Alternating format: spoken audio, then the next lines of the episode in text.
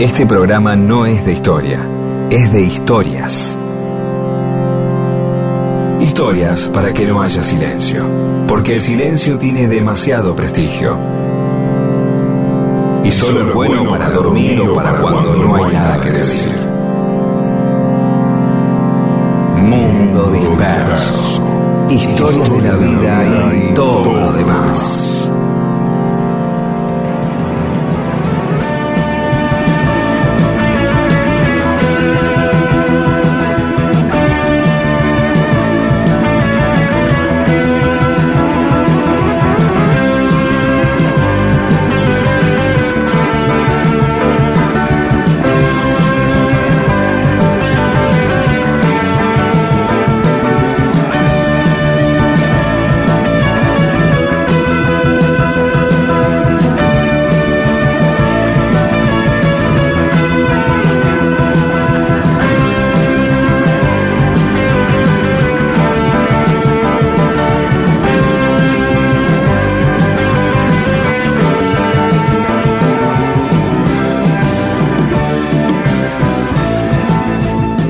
¿Cómo les va? Aquí estamos en Mundo Disperso. Él es Pedro Saborido, yo soy Daniel Míguez y ahí están Paula Weintraub, Olivia Dayes y Eamon. ¿Cómo andas, Pedro? Muy bien, sobre todo esta ubicación este, georradial que acabas de hacer, en la cual yo estoy ahí, los demás allá y vos ahí. Claro, Por porque a veces nos confunden las voces. Es raro, pero algunos nos confunden las voces, sí. Este, vos, y sí, a mí me parece extraño. Antes nos decían que las confundían a Rodo y a mí, a vos no. Vos eras la voz distinta. Pero ahora se ve que hay- necesidad de confundir. Bueno, yo me confundía a los Beatles muchas veces. Gente que no se confunde, en realidad lo que cantaba, tenemos ¿eh? oyentes que se confunden Claro, fácilmente. Pero a mí me pasaba con los Beatles. Yo a veces, eh, después sí lo fui distinguiendo, después de escuchas muy atentas, pero al principio nunca sabía si cantaba Lennon, si cantaba McCartney. Ah, eso, ¿sabés que En realidad el, el- también ocurre, pero es el que más te propone la confusión eh, en general el- es eh, McCartney. McCartney es más camaleónico en su manera de cantar. Mm, claro. Eh, suele adaptarse a los estilos de lo que canta, eh, puede sonar más rockero, puede sonar Mm. más, eh, bala- ma- más baladista. En cambio, la voz de Lennon tiene como un color mucho más claro y este, en el, lo tímbrico, ¿no? Tiene como una cosita así. Y eso lo- algún músico lo podría describir mejor, alguna música que nos esté Ujú. escuchando. Y Harrison quizás lo que tiene es eh, una particularidad, la forma de cantar, ¿no? Claro. Una, una Claro. cadencia en la forma de cantar. Y Lennon también tiene eso. Y. McCartney se adapta más. Te canta Eleanor Rigby de una manera y Got a Feeling de otra manera, qué sé yo. Y de pronto, obviamente, son tipos que meten muchos coros. Y también por un efecto, que era el doubling, Ah, que Mira, es hacer el coro sobre sí mismo eh, con la misma voz. Es decir, no hacer una octava arriba o ah, abajo.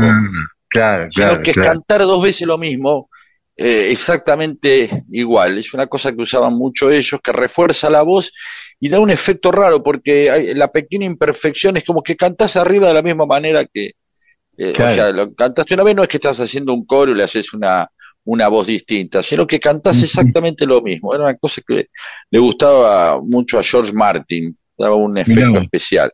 Eso es lo que quizás hace que, que muchas veces uno sienta cosas así como efectos parecidos en las voces. ¿sí? Pero bueno, eh, Sí, habrá que de decir a cada rato, yo soy Pedro Saborido y él es Daniel Míguez y así, qué sé yo. Claro. Y Ringo sí era claramente distinguible. Sí, cantaba aparte que cantaba de vez en cuando, ahí te dabas cuenta que cantaba otro, tiene una voz muy particular, Sí, Ringo, sí, sí. ¿sí? Sí, una manera sí, de cantar sí. muy particular, qué sé yo. Uno, hay, hay, hay canciones que uno las distingue por, por la forma, y de pronto decís, che, tal canción o tal otra, y por ahí tiene, tiene como algo estándar en esa forma de cantarla que no tiene ninguna particularidad, no es una voz mala ni nada, simplemente como, como la gente que canta jingles, el jingle se canta de una manera que por ahí, si no, si no acentúa algo, si no actúa algo, el que está haciendo el jingle es como que todos los jingles parecen cantados por las mismas personas, ¿no? Eh, entonces no tiene alguna característica especial. ¿Sí? Eh, el otro día cuando justo hablábamos de la bamba, para mí Richie Valens sí tenía una forma y me quedó siempre el color de Richie Valens, ¿no? Es increíble todas las historias que aparecieron con la bamba desde que hablamos de eso, ¿no? Sí, porque, eh, mira, Juan Ignacio Romano, hablando de los Beatles y la bamba, nos había mandado un mensaje que decía que por un lado, Twist and que decíamos que se parecía a la bamba, eh, es de eh, Phil Middle y Bert Burns, y los primeros que la grabaron fueron los Isley Brothers, y, esa versión es muy parecida a la que después grabaron los Beatles. Pero después nos decía de la bamba algo más interesante sobre la letra. Dice que tiene un sustento histórico esa letra, que las frases son tomadas de una tragedia histórica muy precisa ocurrida en Veracruz, la letra que conocemos de la bamba. Ah. Dice que nosotros habíamos dicho que era como una sátira al gobernador durante una invasión pirata eh, en Veracruz. Él dice que hubo, efectivamente hubo una invasión pirata en mayo de 1683 en Veracruz y los piratas engañaron a la población y a los que estaban en el puerto porque entraron eh, con banderas españolas. Habían robado dos barcos españoles, pero conducidos por piratas. Entonces, paz, se entraron sin ninguna resistencia, bajaron a la ciudad y ahí cuando bajaron metieron presos, eh, saquearon y muchos pobladores se fueron a refugiar a la iglesia. Después los mismos piratas los metían, a los que no mataban, los metían presos adentro de la iglesia. Estaban ahí encerrados, hacinados, sin comida ni agua, pasaron varios días y si salían los mataban. Así que dice que estuvieron así encerrados y hacinados ahí muchos pobladores de Veracruz durante seis días y algunos empezaron a subir al techo por una escalera grande y de ahí al campanario por otra escalera chiquita. Y algunos se suicidaron tirándose al vacío. Por eso, para subir al cielo se necesita una escalera grande y otra chiquita. O arriba iré, arriba iré.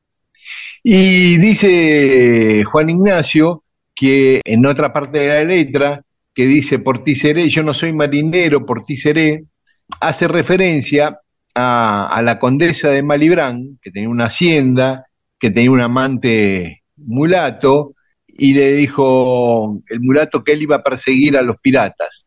La condesa le dijo, pero si vos no sos marinero, y él le dijo, yo no soy marinero, pero por ti seré. Bueno, algunas de las cosas. Todo eso es decir, increíble cómo este, todos cantamos festejando una canción que parece muy festiva y que no tiene, eh, hasta puede tener toques de picaresca y en realidad todo remite a un momento trágico de la historia. Eso es la... Así parece que a veces son las cosas.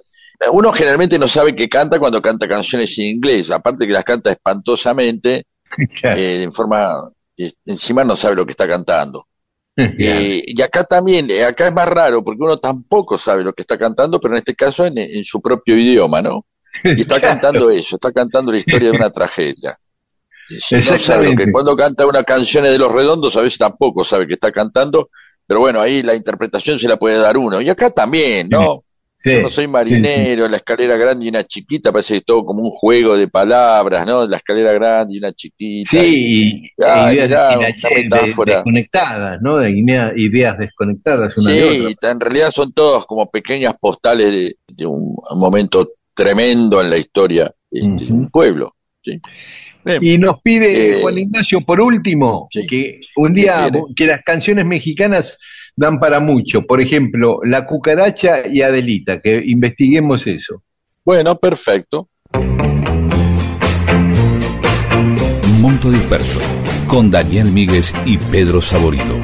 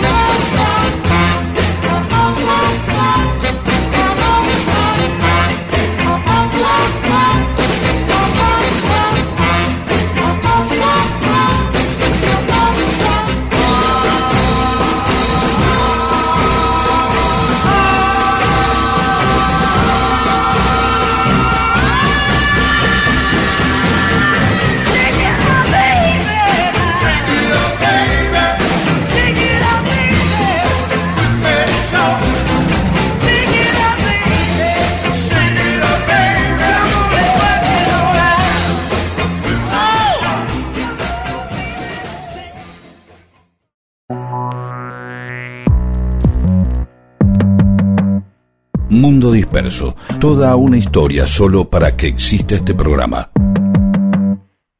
Mundo Disperso. El domingo pasado, el oyente Carlos Gilman nos proponía que hablemos de Zarratea, Manuel de Zarratea, que decía que era un personaje interesante. Y efectivamente, muy interesante Zarratea, y vamos a hablar de él. Nació en Buenos Aires en 1774. Fue a estudiar España, al País Vasco. Primero, su papá era vasco, después a Madrid, después se quedó un tiempo en España aprendiendo cosas de comercio en Cádiz, básicamente en Cádiz, y ahí hizo contactos políticos y comerciales, hasta que un día decide volver a Buenos Aires y ocupa cargos en el Cabildo durante la colonia, engrosa su fortuna, permanentemente recibe permisos para exportar y exporta a, toda América. Es más, abrió oficinas en Filadelfia, tenía sus propios barcos, es decir, que ya para la época... Ah, era un tipo de mucha guita. De mucha guita, hizo mucha guita. Mucha, mucha, eh, o sea, porque a veces eh, hablamos de tipos, o sea, siempre, bueno, Belgrano y sus hermanos comerciantes, Rosa, Urquiza, que tenían mucho poder, pero exportadores con barcos, no, no hablamos mucho de eso, ¿no? No, no, no, bueno, Urquiza tenía una flota de barcos grandísima, ¿no? Pero sí, sí, es cierto. No hablamos de los negocios privados. Y uno, claro, claro, uno no les pone ese contexto, ¿no? Que muchos de ellos próceres eran tipos que también eran empresarios y bueno, Urquiza y Rosas eran dos tipos que, ¿cómo eran al mismo tiempo generales? Y uno piensa que eran, vivían de ser generales, no, generales, brigadieres, lo que sea, y aparte tenían estancias y exportaban y compraban e importaban, ¿no? Digo, esa, esa, es como que se obvia como esa parte, ¿no? del peso de tener guita para hacer política. Sí, para que ah. eh, el hacer política también tenga que ver con tus intereses. Bueno, estamos ahí, Zarratea está ahí, está al mando. Sí, durante las invasiones inglesas no combate contra los ingleses, es más, cuando en la y bueno, se dedicaba, se dedicaba a ser exportador, seguramente tenía mucho negocio con ellos.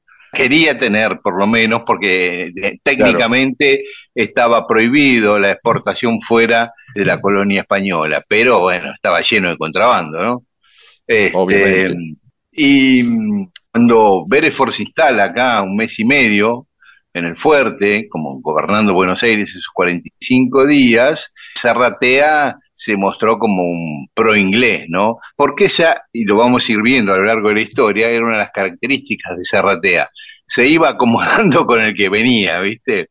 Lo, mismo pasa eh, con la Revolución de Mayo. No aparece para nada Zarratea, pero ni defendiendo a Cisneros ni apoyando a los revolucionarios. Creo que se habrá quedado en la casa mirando a ver qué pasaba para actuar en consecuencia después, claro después que triunfa la Revolución de Mayo, se incorpora al grupo morenista, ¿eh? a la gente de, que seguía a Mariano Moreno. Y ya con la Junta instalada, Belgrano sugiere que lo manden como embajador a Brasil, Belgrano integrante del grupo de los carlotinos, como habíamos comentado alguna vez, para convencer a la reina Carlota, que era la hermana del rey de España, Fernando VII, y esposa de Juan VI, para convencerla a la reina Carlota que sea reina del Río de la Plata, cosa que finalmente no sucedió, fracasó en esa misión. Es la, primera tarea diplomática que le encargan a Zarratea y después iban a venir muchas más. Cuando se instala el primer triunvirato que le da el golpe a la Junta Grande de Saavedra y que lo maneja Rivadavia atrás de escena como ministro, ¿quién aparece integrando el primer triunvirato argentino? Zarratea. Es uno de los tres integrantes junto a Chiclana y Paso. Mientras sucedía la Revolución de Mayo, recordemos que en Montevideo todavía estaban los españoles. Entonces, Serratea va a Montevideo y le ofrece al virrey de Lío, que estaba instalado en Montevideo, que se quede con la banda oriental, o sea, con Uruguay, y que no se meta más con Buenos Aires. Eso trascendió, gran quilombo, eh, vende patria, qué sé yo, y Zarratea tuvo que volverse a la Argentina y esconderse un poquito. Después vuelve a Montevideo ya con la misión de enfrentar a los españoles de manera armada, y se termina enfrentando con Artigas en vez de con los españoles, porque lo quiere mandonear, que se ponga sus órdenes, y Artigas lo sacó volando, ¿no? Anda para allá, bobo, ¿no? Y se tuvo que volver a Buenos Aires por segunda vez. Enseguida San Martín le da el golpe al primer triunvirato e instala al segundo, junto con Alvear, ahí estaban unidos San Martín y Alvear, y al año siguiente Alvear toma el control político del triunvirato y de la asamblea del año 13, aprovechando que San Martín estaba en el norte, ¿no? ¿Y quién aparece como gran compinche de Alvear en esa movida? Zarratea. Después Alvear pone a su tío, Gervasio Posadas, como director supremo y lo manda a Zarratea en misión diplomática a Madrid y Londres. En España lo que hace Serratea es proponer que las Provincias Unidas sigan siendo colonia de España, pero que le dé cierta autonomía en algunas cuestiones, sobre todo en el comercio, que era lo que más le interesaba a él. ¿no? Obviamente. Este, pero en España lo sacaron carpiendo. Se fue a Inglaterra, donde estaban en ese momento Belgrano y Rivadavia, y los convence de una idea, Serratea, coronar como rey eh, las Provincias Unidas al hermano de Fernando VII y, el hermano de Carlota también, Francisco de Paula.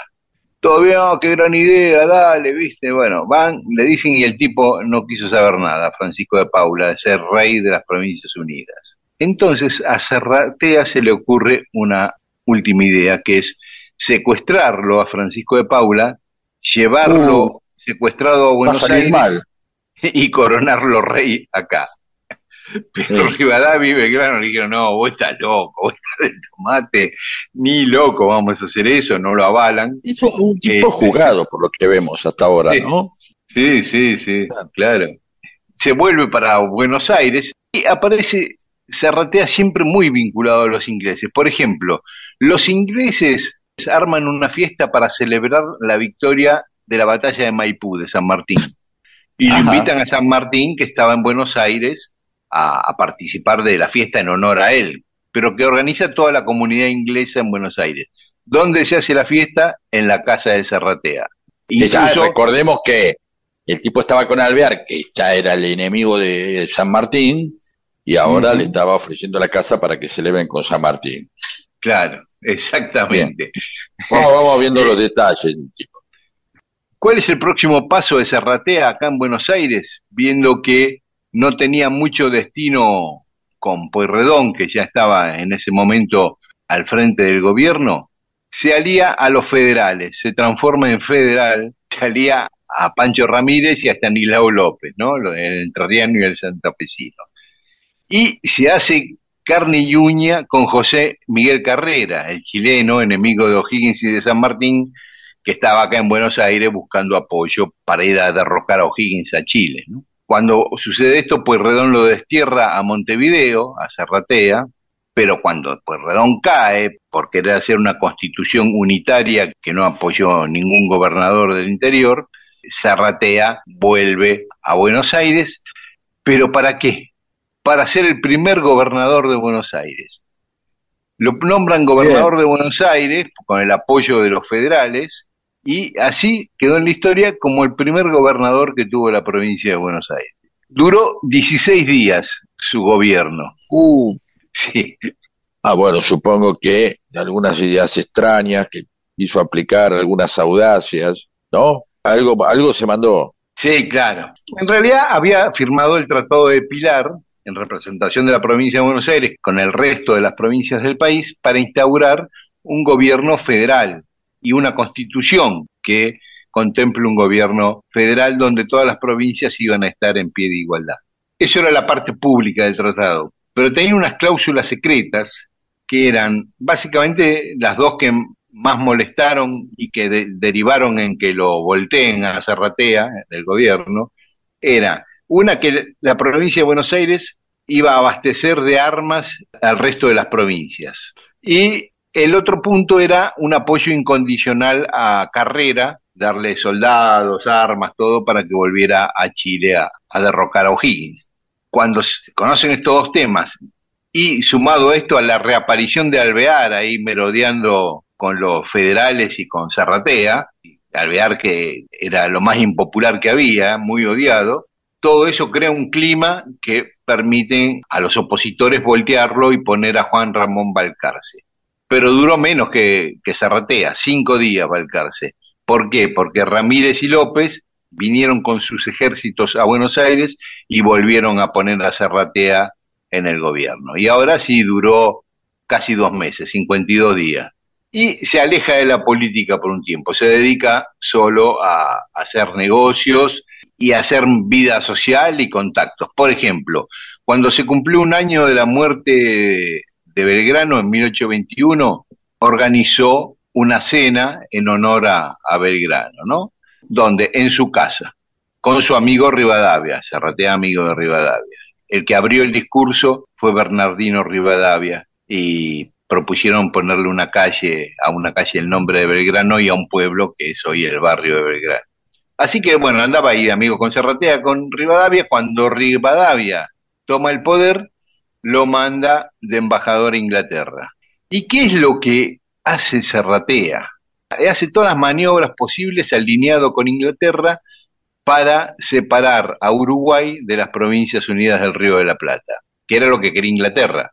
¿Y Zarratea tiene alguna idolatría uruguaya? No sé. Calle. Voy a preguntar, vamos a empezar a ver si tenemos uruguayos. Sí. Camila. Porque, sí, sí, sí. Y después por muchos años desaparece de la vida pública, se dedica a sus negocios y cuando tenía 64 años, Rosa lo llama y le dice, lo necesito para trabajos diplomáticos. ¿Qué cosa? Ser embajador en Brasil. ¿Para qué? Y necesito que el gobierno de Brasil deje de apoyar a Fructoso Rivera, que era de los Colorados, enemigo de Rosa. ¿no? Oribe estaba con Rosa, Rivera estaba con los unitarios. Y después Rosas lo vuelve a convocar en 1841 como embajador en Francia, cuando Argentina estuvo en conflicto armado con Francia e Inglaterra, el famoso bloqueo en ese momento. Se ve que le tenía mucha confianza Rosas a Zarratea, o en general lo consideraban un gran diplomático, porque laburó para todos como diplomático, ¿no? Ahí hay una hermosa carta de San Martín a Zarratea, contestándole San Martín una carta a Zarratea, de la que vamos a hablar después de, de escuchar un poco de música. No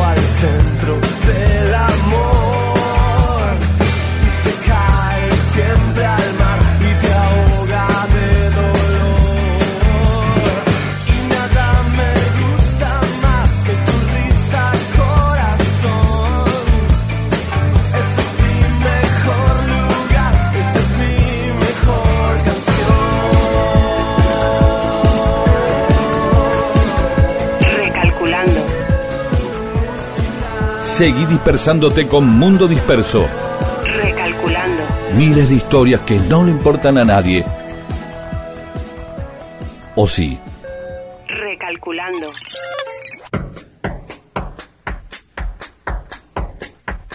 Y seguimos en Mundo Disperso, estamos contando la vida de Manuel Zarratea, o Manuel de Zarratea, eh, que estuvo con los unitarios, con los federales, amigo de Alvear, de José Miguel Carrera, de Rivadavia, y embajador en Francia enviado por Rosas en medio del conflicto armado por el bloqueo de Francia e Inglaterra en los ríos de Argentina.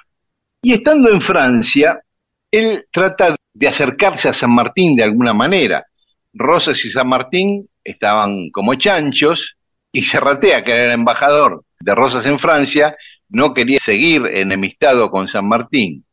Entonces le manda una carta donde le dice, no sé qué le habrán contado sus amigos, pero yo no tuve nada que ver con Carrera, no tuve nada que ver con Alvear, ni con Rivadavia, con todas las conspiraciones que le hicieron, los intentos de asesinato que le hicieron, yo nada que ver, ¿eh? Algo así era el concepto de la carta de Serratea a San Martín, ¿viste?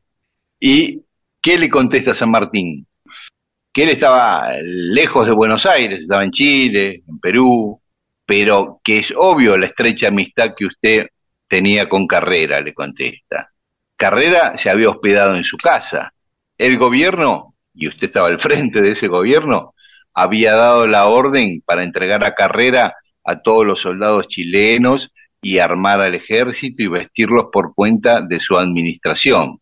Estos hechos no dejaban en la opinión pública la menor duda de la cooperación de usted con Carrera.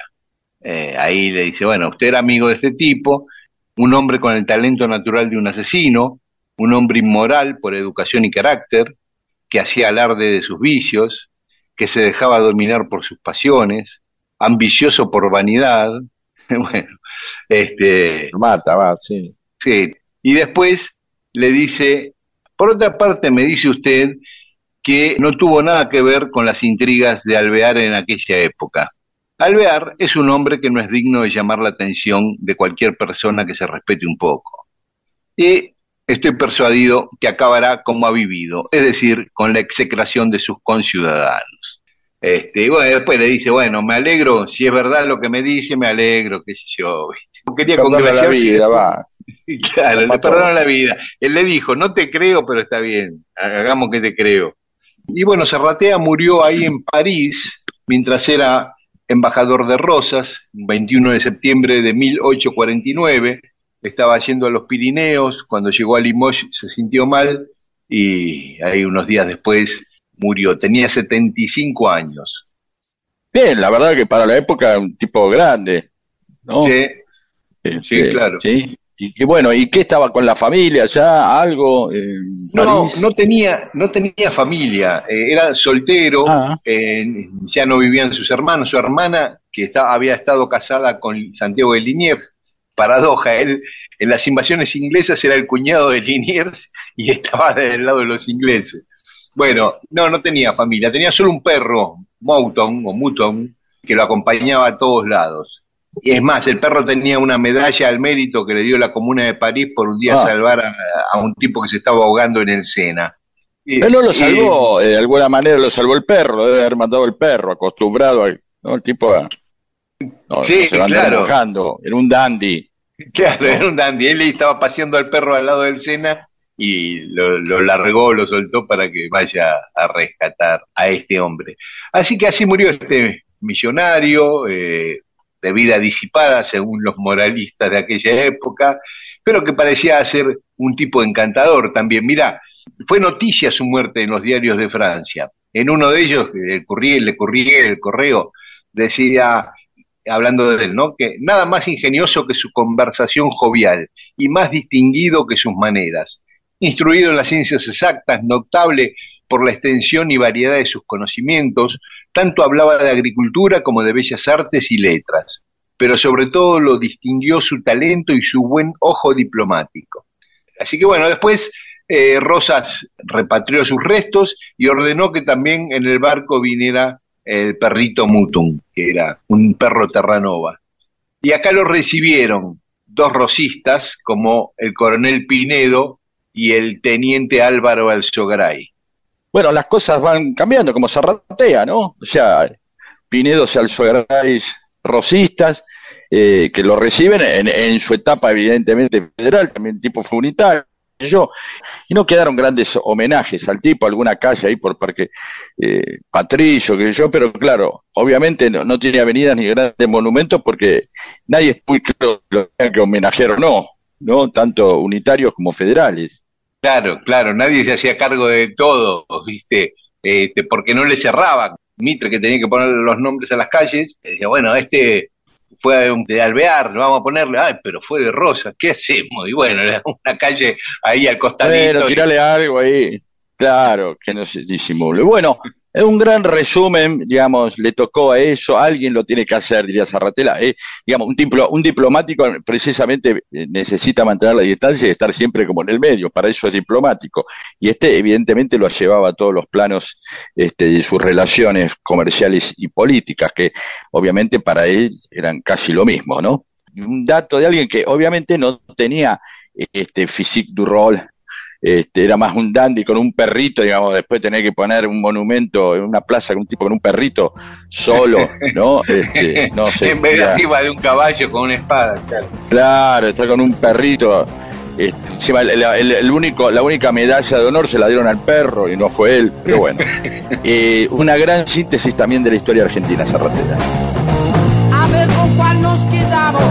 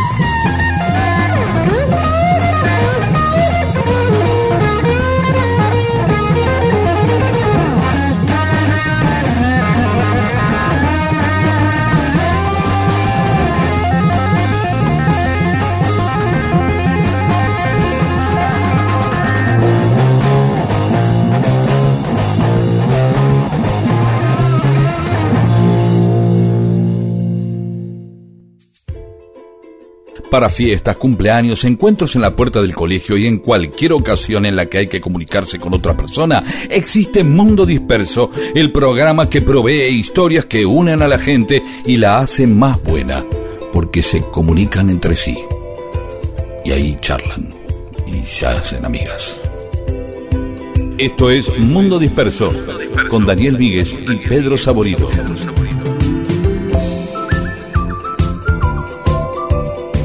En Mundo Disperso tenemos mensajes de los oyentes que nos escribieron a Facebook a Mundo Disperso y a Twitter e Instagram a arroba Mundo Disperso AM.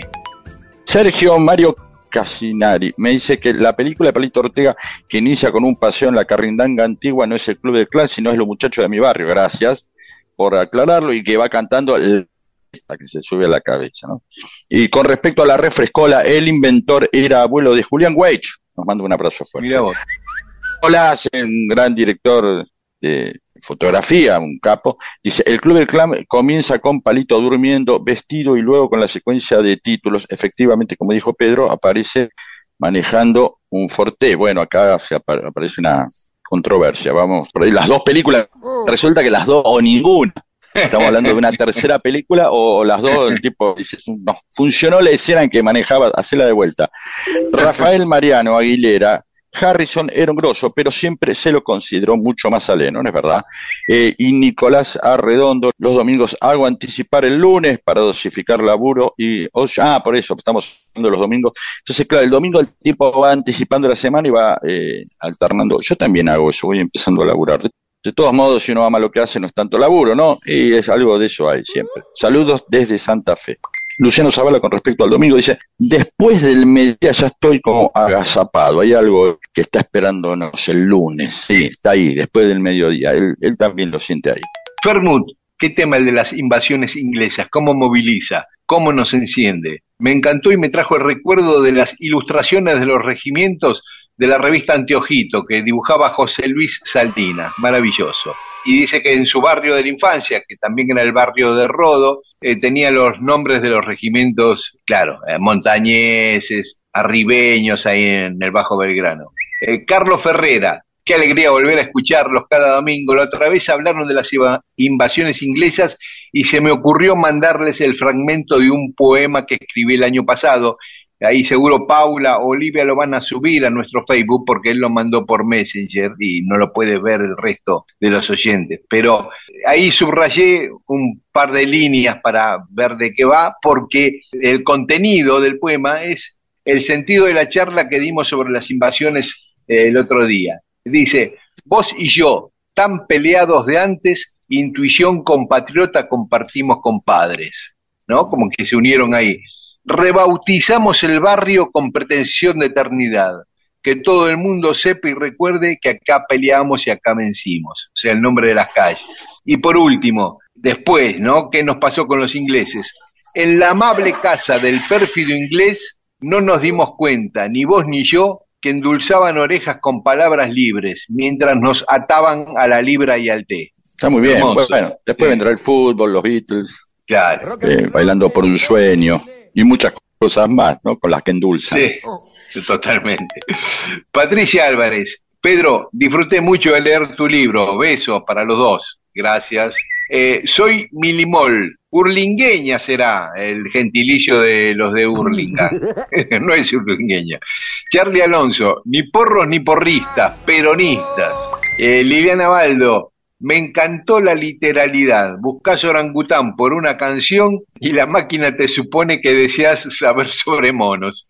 Qué infinita estupidez. Bueno, este, si uno eh, le puede pasar a la máquina o le puede pasar a un belga que no conoce a Chico Novarro o al o no. O sea, hay una, uno también debería aclarar. Canción el orangután y la máquina dice ahora sí, eh, ¿no? Te trata así la máquina, ahora sí, como un ferretero que, que le tiene que ser preciso. Necesito, necesito, el, el ferretero no entiende. ¿eh? Eso que va cerca ahí, ah, el coso que para el agua, el flotante, bien. es cierto, el, el orangután y el entiende todo. flotante. ¿Entiendes? Si vos medianamente le tirás una data y la máquina también. Sí, sí, el cosito y le haces con la mano el cosito Si que el va cosito así, así en te el aparece coso. una canción, claro. La gente me pide música. Mundo Disperso, un montón de historias para que nunca te falte algo para contar e incluso puedas iniciar una relación que puede incluir sexo o no. Mundo Disperso.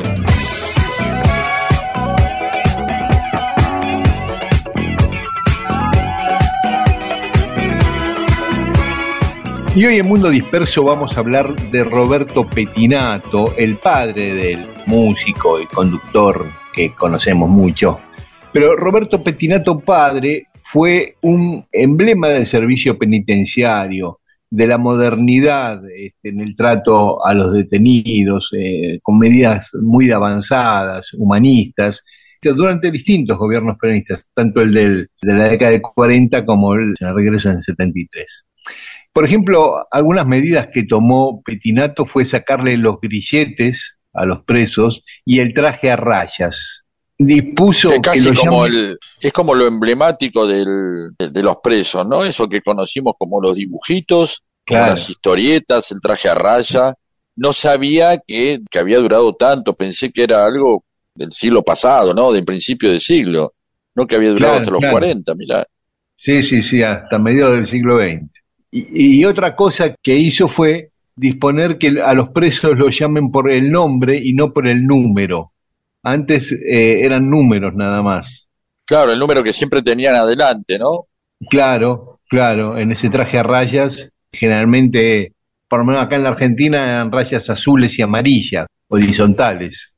Y también, bueno, mejoró mucho la calidad de comida, eh, instauró hacer deportes y aprender oficios dentro de la cárcel, puso escuela dentro de la cárcel para que terminen los estudios, tanto el primario como el secundario, los, los que no lo tenían, hizo un colegio industrial, ¿no? Justamente para, en todas las cárceles, para que aprendan distintos oficios, y los títulos que le daban, el título de egresado del colegio industrial, no especificaba que eh, había sido otorgado eh, en un lugar de detención, para evitar la discriminación después que salieran y los tenían que tomar para trabajar, que el título no los condenara de vuelta. Bueno, claro, de esa manera no, no iban a discriminar. Y todo eso que uno después, con el tiempo, supone que era algo bastante normal, evidentemente son recientes y son las que obviamente tratan de, de verdad de pensar en, en la reinserción de los tipos, ¿no? Claro. Eh, Y otra cosa que también incorporó él fue eh, a los presos que trabajaban dentro de las cárceles se les pagara un salario.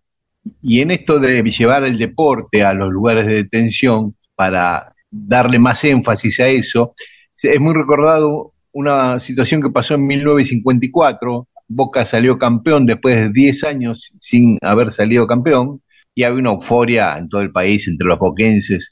Y eh, lo que hizo eh, Petinato fue llevar al equipo campeón de Boca a jugar picados a distintos lugares de detención contra los detenidos, ¿no?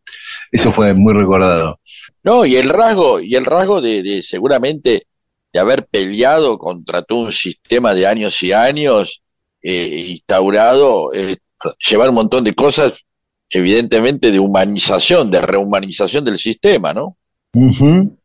Una vez eh, fue con Perón a recorrer la cárcel que estaba en la avenida Las Heras, donde hoy está el Parque Las Heras, ¿no? En Las Heras y, y Coronel Díaz. Y Perón le dice, Petinato, hay pocos presos acá, ¿no? Y Petinato le dijo, sí, ¿y por qué? Y general, porque afuera hay trabajo. Van los vocacionales nada más, ¿no? Evidentemente. claro, claro. Tenían en cara los Este, vocacionales. Y quizás la medida más recordada de Petinato fue haber cerrado el penal de Ushuaia. Lo cerró Petinato ese penal. Que era como el castigo máximo, ¿no? En la Argentina. Exactamente, exactamente. Mandarte a Ushuaia era lo peor que te podía pasar. Iban los criminales muy peligrosos, como el petiso orejudo, o presos políticos, digamos. Pero llegó el golpe de Estado de 1955 y una de las primeras medidas del gobierno de esa dictadura fue reabrir el penal de Ushuaia. Pero hacía los dos, tres días después del golpe. ¿eh? Fue Claro, reabrir el alguna penal de manera, Ushuaia.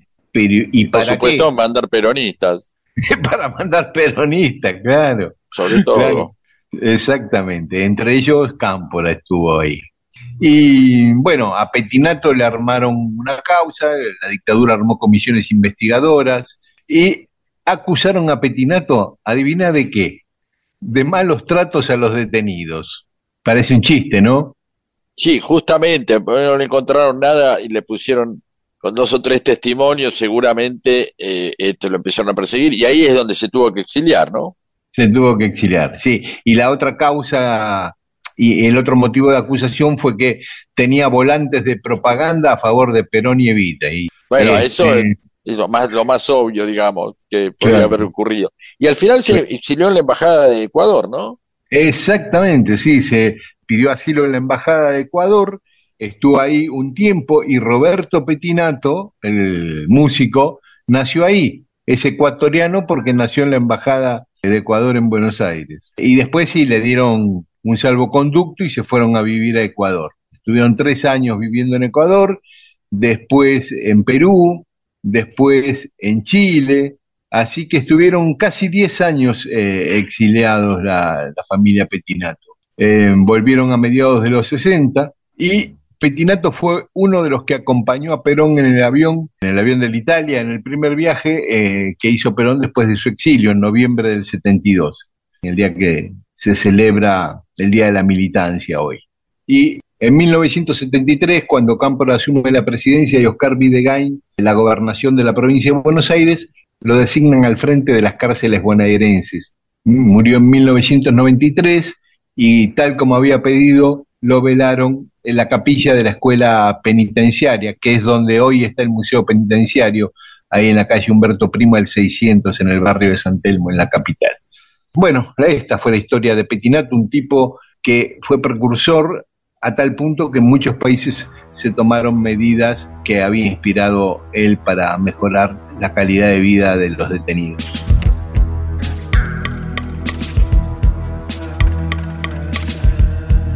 Mundo Disperso.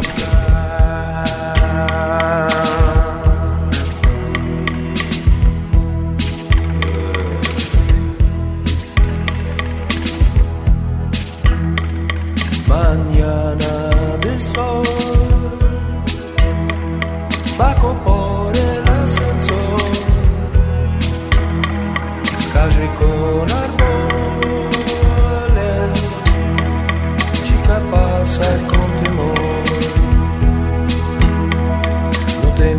miedo, no. Me peleé por mi trabajo. Regreso por el sol y para la gente que me rasco no vayas a la escuela porque San Martín te espera. Estás todo día sola. Y miras a mi campera. Tomates podridos por las calles del abato, ruidos por el sol que quiebra el asfalto del abasto. Hombre sentado ahí con su botella de cero los bares tristes vacíos ya por la clausura de la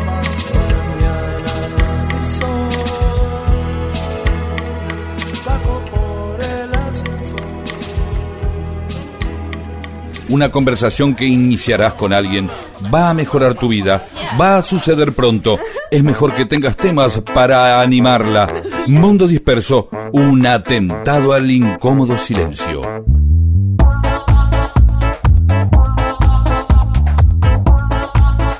Y en Mundo Disperso seguimos con mensajes de los oyentes. Sobre Claudio, el emperador romano, María, la- nuestra amiga querida María Laura Díez, dice Claudio, un jugador de toda la cancha, es verdad. No era, digamos, no fue un Sí. mal, No, no. eh, pero es verdad. Fermut, ahora que Daniel trae a Claudio, recomiendo la miniserie inglesa y el libro de Robert Graves. Excelente ambos. Debe estar dando vuelta por ahí la miniserie, segura. Y Marisol de San Fernando, qué historia la del emperador Claudio. Y Mesalina se las traía, ¿eh? Jeje, brava la muchacha. Y bueno, así terminó. Sí, brava. Y Bueno, yo, Orlando Sosa, parece que Claudio se vino para América del Norte y trabajó en historias animadas desentendiéndose de su pasado. Silvia de Temperley, qué historia la de Claudio, el perseverante en el matrimonio, dice Silvia, sí, cuatro veces. está muy bien, está muy bien. Bueno, el tipo lo intentó. Y, digamos, el, el problema con algunas acciones es cuando salen mal. Si el tipo le sale bien, dice que bien, perseveró. Finalmente Claro. encontró una esposa. Ahora, en el caso de que salga mal, es un estúpido si persevera. No, no, no aprende más. Pasa de perseverante a idiota. Siempre el resultado determina si uno es un estúpido o es un tipo Claro, claro, el famoso diario del lunes. Exacto.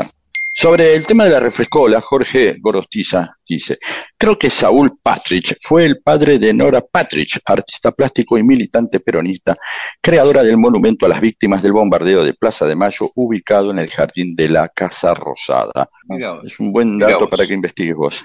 Eh, el Gaby Post, la publicidad en radio decía, hagan cola con refrescola, eh, la bebida popular. Eh, abrazo a Gaby Pos, gran hombre de cine. Lilian Electra, dice, o sea que la Coca-Cola no estaría aprobada bromatológicamente, quizás todavía no.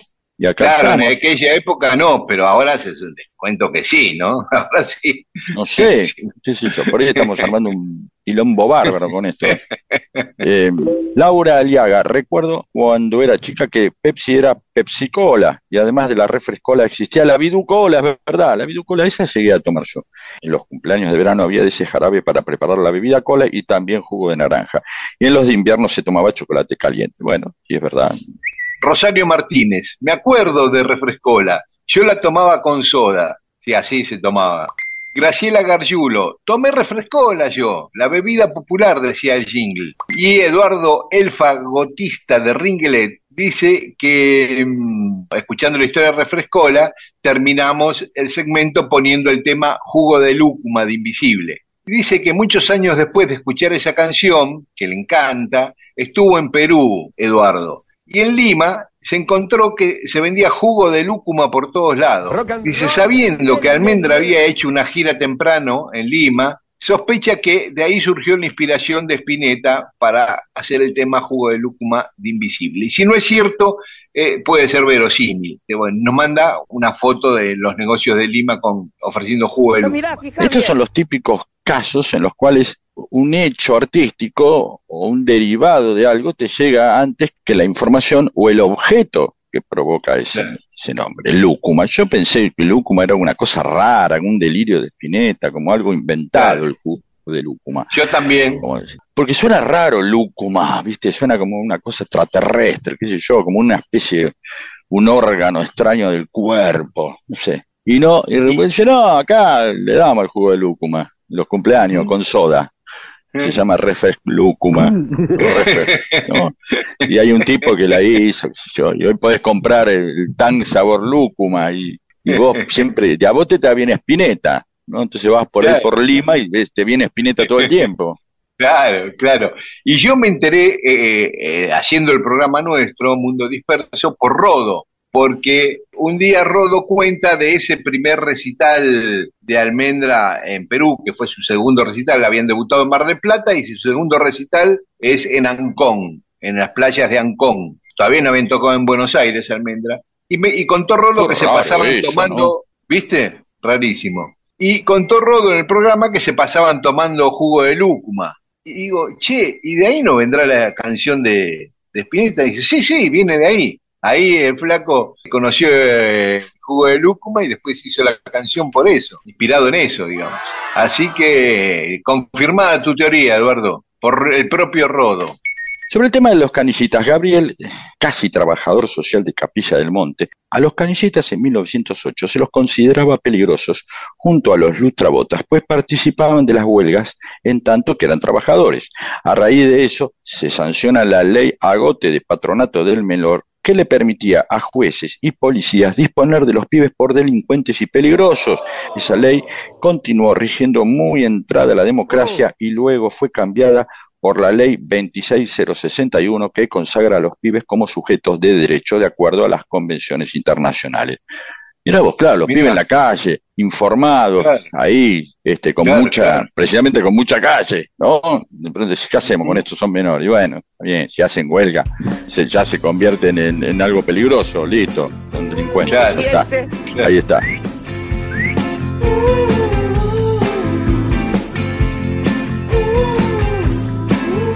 Monto Disperso, con Daniel Míguez y Pedro Saborido.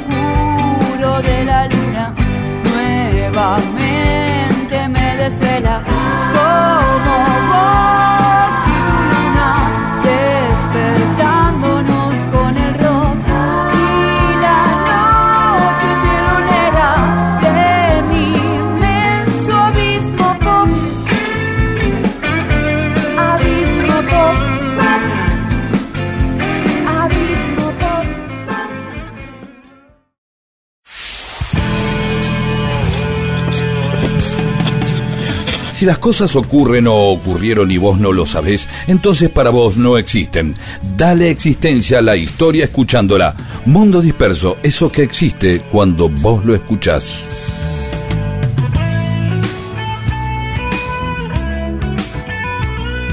Y en Mundo Disperso, cosas que pasaron un día como hoy, 19 de marzo. En el año 721 a.C. se registra el primer eclipse de luna. Antes no, por lo menos es el primero que se conoce, o sea, eclipse de luna siempre hubo desde que existió la Tierra y la Luna. Seguro, claro. Pero es verdad que algo, algo empieza a existir a partir de que se pueda registrar, por lo menos. O por ahí no, no hay pruebas de que antes, por ahí es el primero. Eh, no, pruebas no hay. Sí, sí. Científicamente no, no había manera de comprobar que hubo otro, así que ah, esa es la paradoja de la, de la comprobación científica. Se supone que antes Claro. hubo, pero nadie los vio. En cambio, de Sol sí, ya del año 1300 a.C., otro del año 2100 a.C. Ah, ¿viste? De Sol ya estaba, eh, lo habían visto antes, pero el de Luna se ve que les costaba más.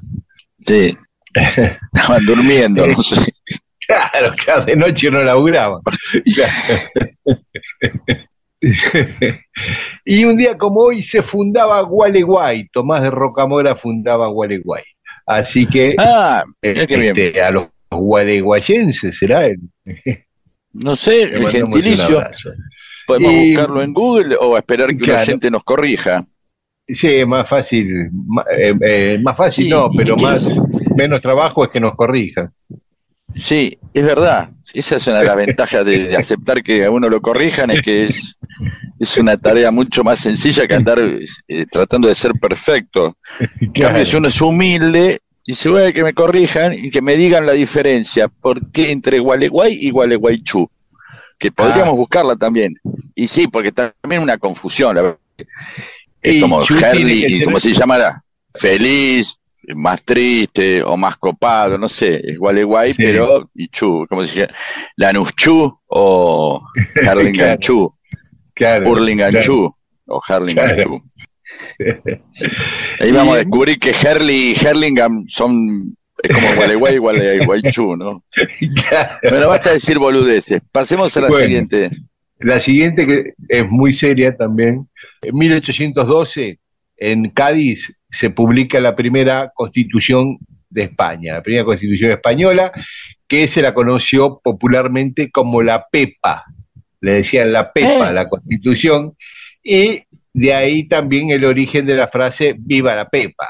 Esto es un Viva la Pero se PEPA. supone, claro, pero se supone que es al revés, que una constitución es precisamente un marco de leyes, de reglamentaciones, de orden, y esto es un viva la pepa, sería al revés. Un viva la pepa se suele decir, ya no, obviamente, pero se solía decir cuando eh, hay- hay- había algo que era cualquier cosa, es, es similar a esto es una joda. Eh, o esto es joda, es decir, algo que no, que no tiene ningún tipo de reglamentación y que es informal.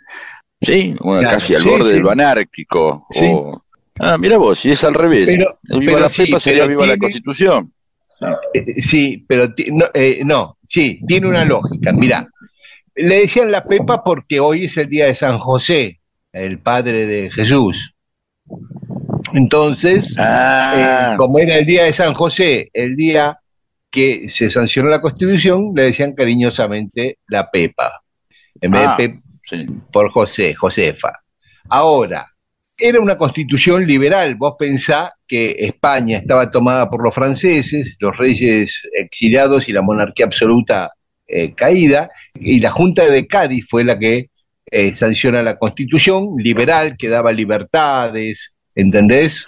Ah, o sea, muy, muy resistida por los sectores más conservadores que luego. Exactamente, y los Decía, conservadores, ah, pero esto es un viva esto la es una pepa. joda, es un viva la pepa, libertinaje, esta constitución, Claro. ¿entendés? Y de ahí viene como descontrol viva la pepa. Mirá vos. Eh, ujú. Qué bueno, me hiciste decir, mirá vos. Cada tanto lo logro. En 1818, en Chile se produce el desastre de Cancha Rayada. Ahí perdimos, de- habíamos ganado Chacabuco, perdimos Cancha Rayada y después nos recuperamos con Maipú, ¿no?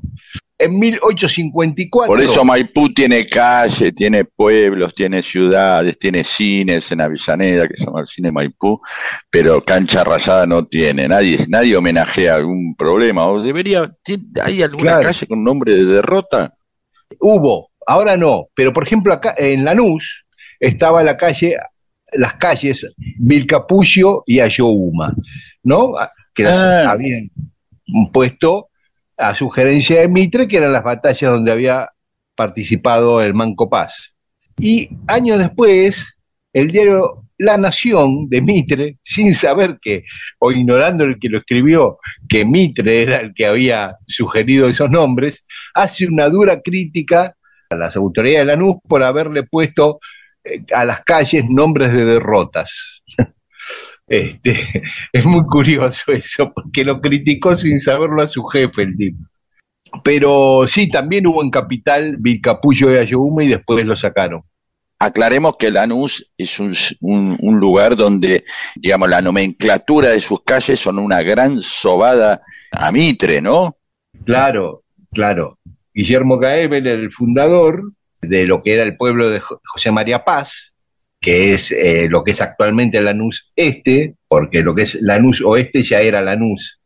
Y sí, Mitre le dijo a Gaebeler, póngale a las calles nombres que tengan que ver con José María Paz, así lo homenajeamos bien. Y le dio todo un listado de batallas, eh, Margarita Weil, la mujer de paz, en fin. Claro. Es más, y después, La calle ¿Qué se sentirá principal se llamaba Yohuma. Claro. Este, la, la actual Avenida 9 de Julio. claro, y Gaebel por ahí ni siquiera se fijó bien. Digo, ¿dónde, José? A ver, ¿dónde estuvo? Acá, acá. Claro. Ni siquiera se fijó si había ganado o no. Puede ser, puede ser. Es como, para, Sí. claro, Sí, así, sí, sí. sobamedia importante, ¿no? En 1905, otra fundación del Club Atlético Belgrano. Eh, Belgrano de Córdoba está cumpliendo también años hoy. Uy, le, le mandamos saludos a Coca y a, a- al licenciado Coca y al licenciado Rizzi, al doctor Rizzi, a todos los licenciados Rizzi, hay un montón de licenciados Rizzi en Córdoba que son todos hinchas del verano de Córdoba y me hicieron conocer la cancha, así, entrando Mira. incluso al césped ¿sí? Ajá. y todo. Sí. Mira, Sin nadie, a- ¿eh? no, no los- estaban jugando. Todos los cordobeses que amigos son de talleres. No sé, no, no tuve suerte de tener un amigo de. Esas cosas así, claro, pasan esas cosas. En 1911, por primera vez, se conmemoró el Día Internacional de la Mujer, un día como hoy. Después se trasladó al 8 de marzo. Y en 2019, eh, la Disney compra a la Fox ¿m? en 71.300 millones de dólares. Ese día hace el anuncio, ¿no? Y se transforma en una corporación. ¿Festejarán eso? ¿Se juntarán? Ahí los tipos de Fox y, o los ex de Fox o los Disney dicen, "Ay, ay, ahora sí, mirá lo que son, que yo, y festejan, y se Y- disfrazan de Mickey, merca, que- no lo sé, no lo sé. No, bueno, Este, está la fecha, así que evidentemente algo conmemoran. Sí, sí, sí, seguro, porque ese día fue el día que se anunció oficialmente, que Disney anunció oficialmente eso. Eh, y un día como hoy, hace tres años, en el 2020, eh, empezaba el aislamiento total en la Argentina por el COVID, que fue una medida que salvó muchas vidas. Un día como hoy nacía Roque Sáenz Peña en 1851, el expresidente, el que lleva su nombre la ley electoral que se aplicó por primera vez con Irigoyen. ¿Eh? Se sancionó bajo su gobierno la ley Sáenz Peña, que era hijo de otro expresidente, de Luis Sáenz Peña.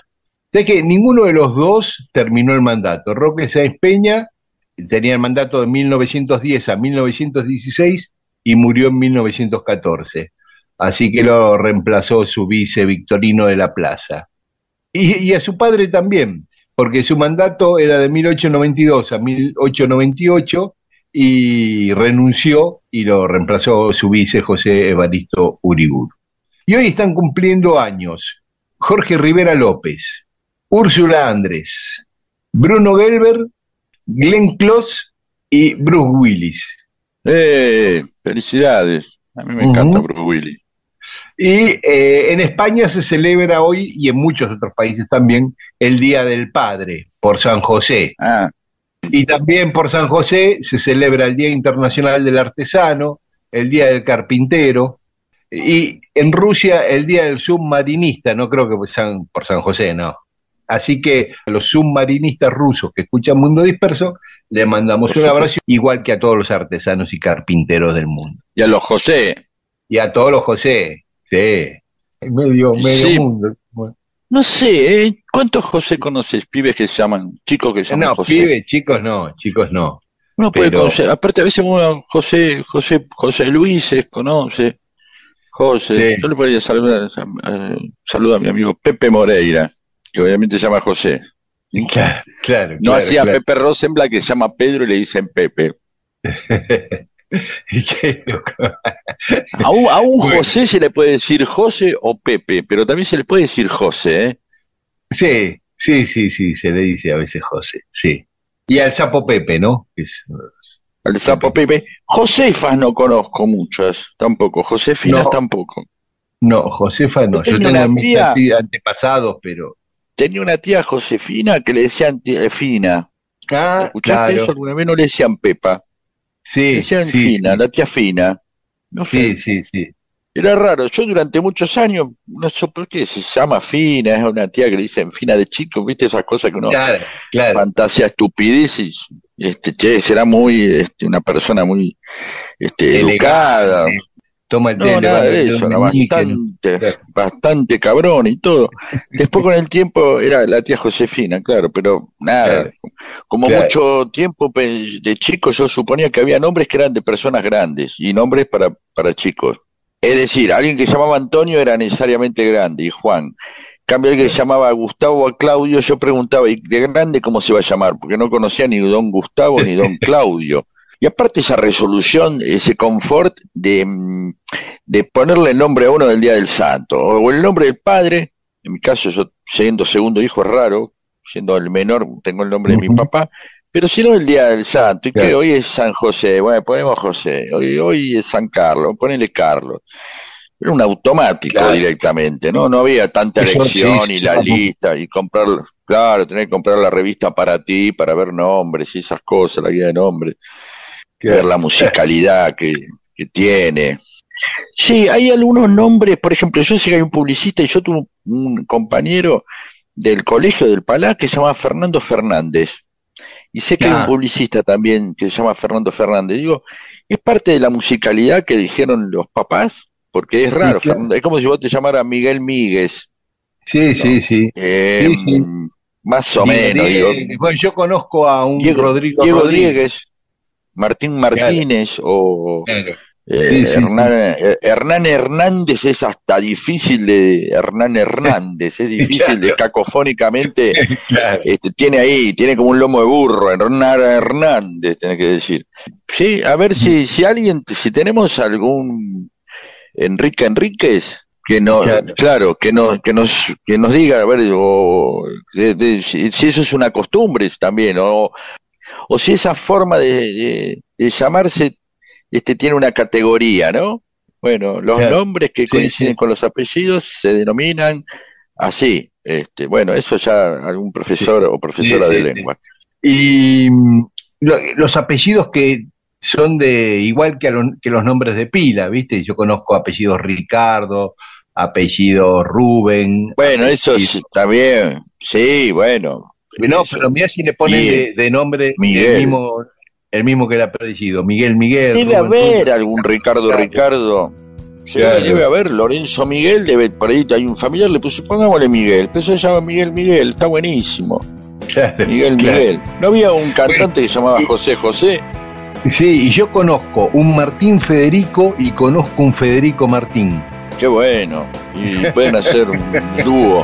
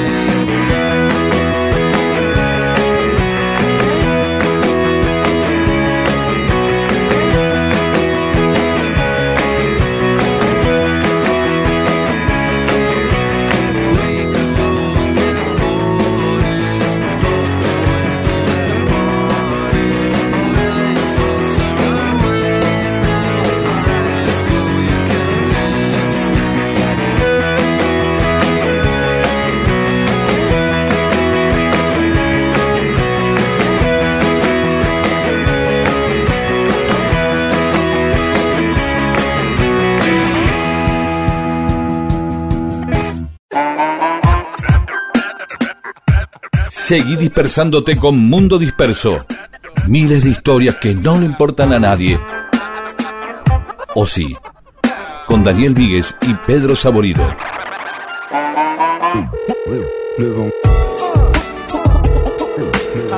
Y en Mundo Disperso tenemos más mensajes de los oyentes. Adelante. Cristina Olier tiene otro, otro significado para canillita, que es porque eran mocosos, dice que le colgaban los mocos de la nariz a los pibes como si fuera una canillita. Ah, por el Este, frío. Ah, bueno. Claro. Saludos entonces a Cristina y a toda la gente de Quilmes que anduvimos dando vueltas hace un par de meses por ahí. Sobre la música, Hilda Lizarazo que nos escucha, qué divina. Qué honor, dice, porque pasamos un tema de ella, vamos a pasar más, Hilda. Sí, Eh, sí, a sí, de que- pasamos el... cambio de que nos saludes que nos escuche. Claro, o por ahí no claro. nos escuchó, no nos escucha Hilda. Por ahí alguien le dice, ¿sabes que estaba escuchando el otro día? Pasé y- Ah, mira vos.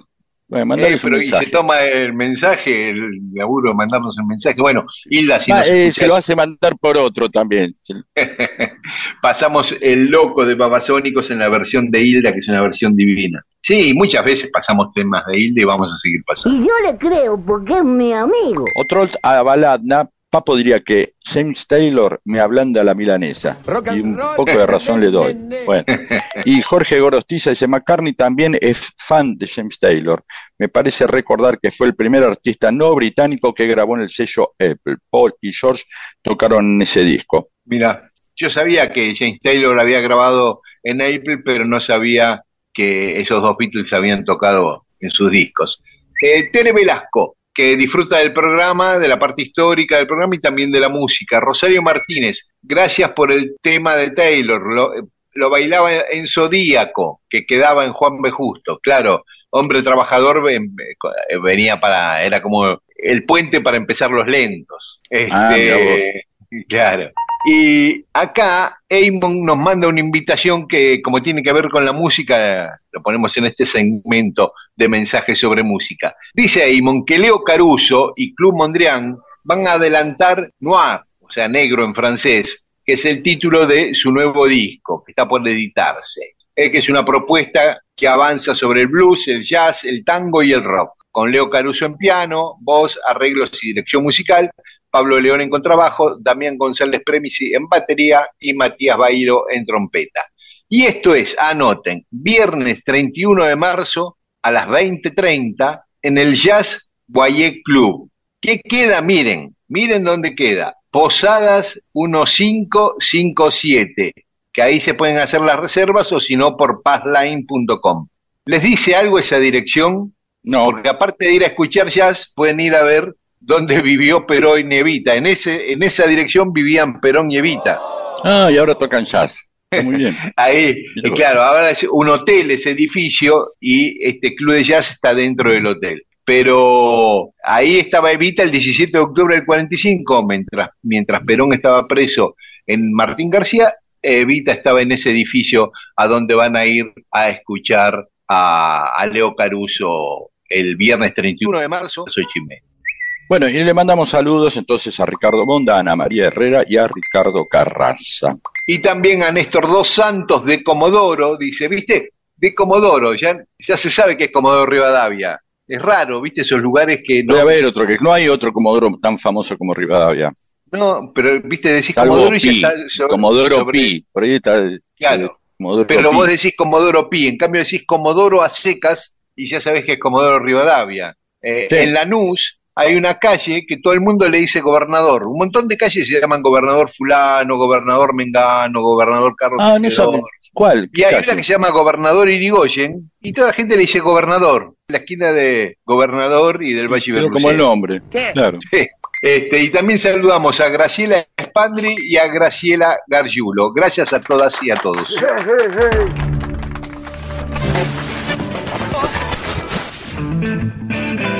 Mundo Disperso, con Daniel Víguez y Pedro Saborido. Todo lo que sucedió en la historia solo para que vos te entretengas un domingo a la mañana.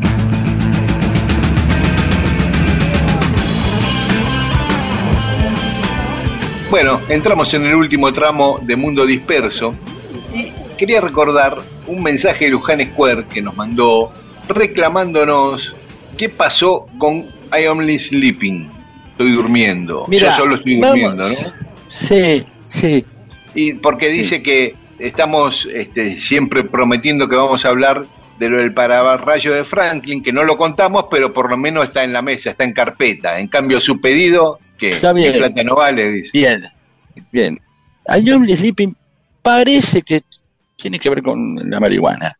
Ah, ¿De acuerdo? Es un tema de los Beatles que parece que tiene que ver con la marihuana, es de la época donde empiezan a fasear y obviamente, che, pero como un tema de amor dedicado a la marihuana. Obviamente, vam- vamos, vamos a dejarlo correr a ver qué dicen los oyentes y las oyentas beatlemaníacos, porque también son interpretaciones y, y si- siempre algo dice, che, e- esta canción puede estar hablando de Yesterday, no, ah, no, bueno, no, está hablando de marihuana, ayer que se fumó un faso, y así miles de canciones de los Beatles o, o, qué sé yo, de Beethoven, la, la novena de Beethoven es la novena seca que le pega un faso, o la novena cosecha, o cualquier cosa, eh, obviamente usted la- ustedes la pueden relacionar con la marihuana y alguien lo deja correr y cierra. Cualquier cosa, porque obviamente es el- esa, es- esa es, es la virtud de la metáfora. Cualquier cosa claro. puede hacerse metáfora y cualquier cosa puede ser metáfora de algo. ¿eh? Claro. Entonces, eh, Ma- Malena canta el tango como ninguna, yo, puede ser precisamente que no es que canta, sino el sonido o las cosas que hace cuando está teniendo un orgasmo, o puede ser eh, la cocaína, Malena. Eh, la, Malena canta el tango, eh, ¿viste? ¿Qué sé yo? Siempre puede relacionarse. Así que lo vamos a dejar así por ahora y vamos a hacer también después quizá nuestro catálogo de canciones, canciones de los que hablan de marihuana, que convengamos que les pegó mucho. Ahora, lo que descubrieron, si habrá sido la marihuana, porque las juventudes eh, más transgresoras, rockeras, tomaban anfetaminas o se daban con pastillas. Eso lo pueden en, en Cuadrofenia, en la película, se ve más más, ya las canciones de Cuadrofenia de los Who hablan de eso, pero bueno, es al revés, parece que las pastas vinieron después de una etapa superior, no, este, las pastas estaban antes ya, o sea, se daban con lo que podían para no dormir, para pegarse.